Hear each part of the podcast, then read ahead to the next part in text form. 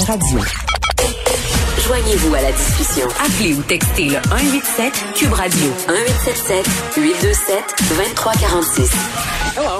On va parler euh, de quelque chose pas, pas mal intéressant, euh, un questionnement que j'ai souvent, que vous avez certainement souvent aussi là par rapport par rapport pardon au fait qu'on dit souvent que je est un autre. là. Donc euh, il y a des gens qui sont quand même euh, pas à l'aise avec des comportements, des allégeances qu'ont pu avoir certains artistes. Il y a plein d'exemples. On a Michael Jackson, on pourrait penser euh, à Louis-Ferdinand Céline, par exemple, Bertrand Cantat, Salvatore Dali, Antonin Artaud, des gens dont, dont l'œuvre a passé à la prospérité, mais qui ont eu des comportements très, très problématiques. On a même souvent ce débat concernant le statut de personnage historique. Le Rappelez-vous, on a parlé la semaine passée, je pense, de déboulonner euh, la statue de John A. MacDonald à cause de l'affaire des pensionnats autochtones. Donc, c'est comme une grosse patate chaude, affaire-là.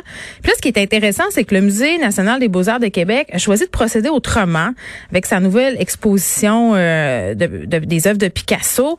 Et on parle euh, de cette initiative-là avec Michael Bergeron, que vous connaissez, qui est journaliste, qui est auteur, mais qui est aussi consultant pour le Musée euh, des beaux-arts de Québec pour ce projet. Michael, salut. Allô, Geneviève? Oh, est-ce qu'on a Michael avec nous? Oui, allô? Est-ce que tu m'entends? Michael, allô? Oui. Allô? OK, je t'entendais pas. Problème de piton.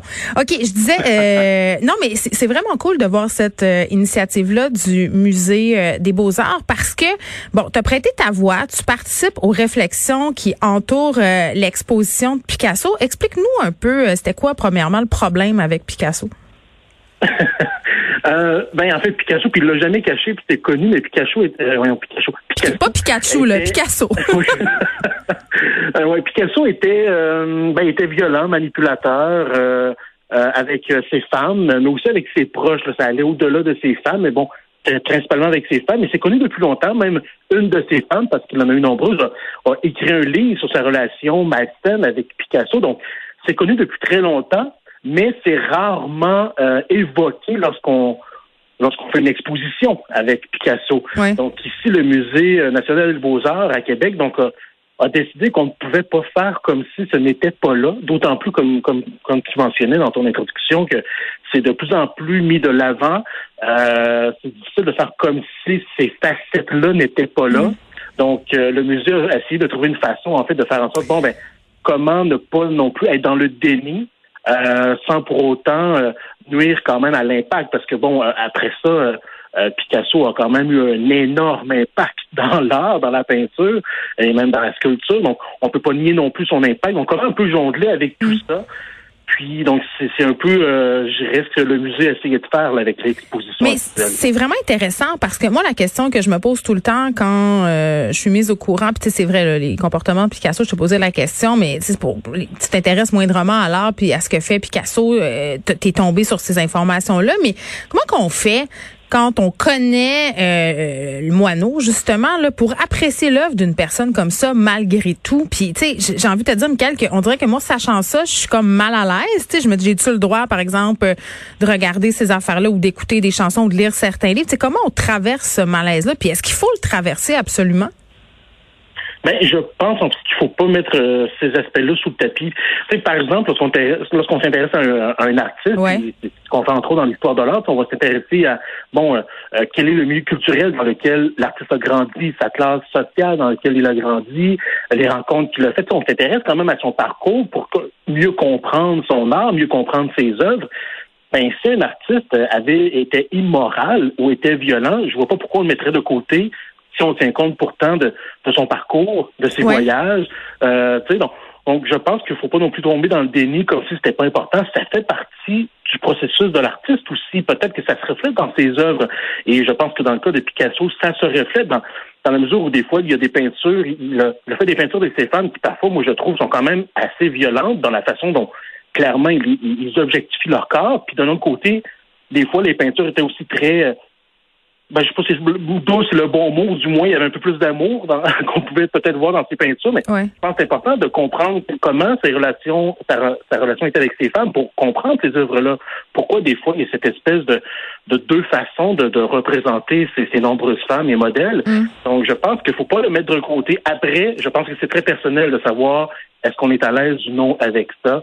Euh, je pense que ça dépend de de, comment l'artiste est entré dans notre vie, de notre attachement aux œuvres, de, mm. nos propres codes moraux, et bon, etc. Donc, je pense que ça, c'est personnel à chacun, mais mais je pense que c'est important de ne pas le mettre de côté. Ben, je pense que c'est fondamental, puis que ça nous permet, je pense, euh, justement, d'apprécier l'œuvre sans se sentir trop mal. Moi, c'est comme ça que je le sens là. Puis c'est intéressant que tu parles euh, de la signification de sa production. C'est clair que ça jette euh, une lueur nouvelle sur ses œuvres. On le sait que l'exposition euh, c'est des toiles, euh, bon, qui, tu l'as dit là, Picasso aimait bien peindre le corps euh, des femmes. Puis ce qui, est, ce qui est intéressant de souligner, c'est qu'il était très attaché à ces œuvres-là. Il y avait, pour ainsi dire, un rapport très intime à ces œuvres qui évoquait ces histoires d'amour.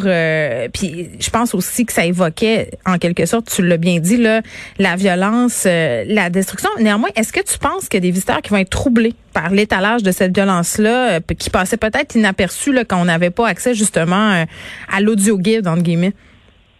Ben, je, pense qu'on va voir un peu de tout. Je pense qu'il y a des gens qui étaient au courant puis peut-être qui auraient aimé que le musée aille plus loin que ça. Mais bon, en, ah même temps, je me dis, c'est un musée, c'est pas non plus euh, un cours sur le féminisme. Ben, c'est pas un tribunal non euh, plus. Là. Mais je, mais je pense aussi qu'il y a des gens qui ne, le savent pas et vont sortir de là euh, soit troublés, puis peut-être même choqués parce que le musée, en plus de, de, bon de mettre en contexte, je dirais, la vie de Picasso, ouais. Il propose aussi euh, une petite exposition supplémentaire après, qui là, en fait, c'est des artistes aujourd'hui, des femmes qui, elles, traitent la femme. Donc, euh, c'est traité de manière complètement différente. C'est des corps différents, c'est mhm. une mise en valeur qui est différente aussi et qui peuvent aussi euh, euh ben choquer parce que euh, ben voilà c'est pas traditionnel disons, dans la façon de faire. Il y a une diversité mhm. corporelle aussi là-dedans.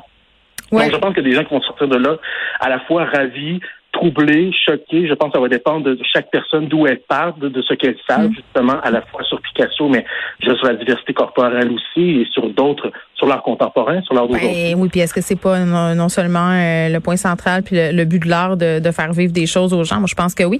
Je m'en voudrais te dire qu'il y a des filles qui ont prêté leur voix aussi euh, à cette expo-là. Tout à fait.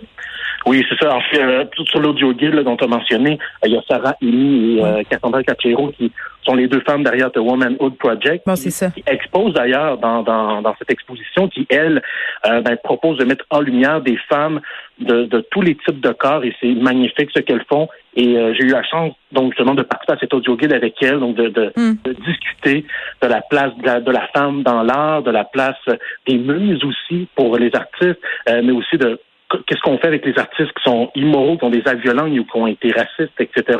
On fait quoi justement de cette question là de séparer l'œuvre et l'artiste? Donc, on, Picasso est une belle excuse pour entre nous trois pour discuter de de l'art, de, de, morale, d'éthique, euh, ben, oui, c'est une super bonne idée pour vrai. Puis moi, si je passe, euh, ben pas si, quand je vais passer par Québec, je vais aller voir ça.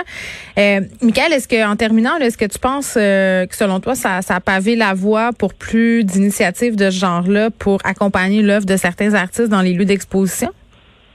Moi, je pense que oui. D'ailleurs, on peut le voir, entre autres, au cinéma. Je pense à, Disney Plus, qui, sur certains films qui ont un peu mal vieilli, ou du moins qui étaient faits dans un contexte social complètement différent, mais un avertissement pour ce film-là a été fait une époque où, oui, certains propos à l'époque n'étaient pas jugés racistes. Aujourd'hui, oui, donc ils mettent juste un avertissement et ça met en contexte l'œuvre. Et moi, je trouve ça important de le mm. mettre en contexte. Et je pense que la seule façon, il y a beaucoup cette cette méfiance du euh, cancel culture qu'on parle à gauche à droite, mais je pense justement le, le fait de euh, mettre en contexte et de, de, ne pas nier, donc d'être de, capable de montrer les deux facettes en même temps, mais je pense que c'est une façon à la fois d'avertir, de mettre en contexte, mm. de ne pas tomber dans le déni, tout en n'oubliant pas non plus, ben oui, parfois il y a des œuvres qui ont été faites par euh, des des, ben, des salauds. Euh, les œuvres ont quand même eu un impact sur la vie culturelle. Ben oui, puis les personnages historiques.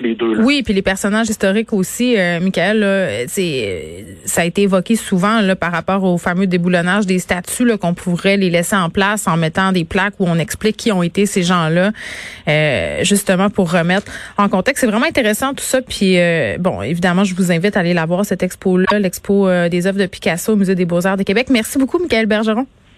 Ben, merci pour l'invitation.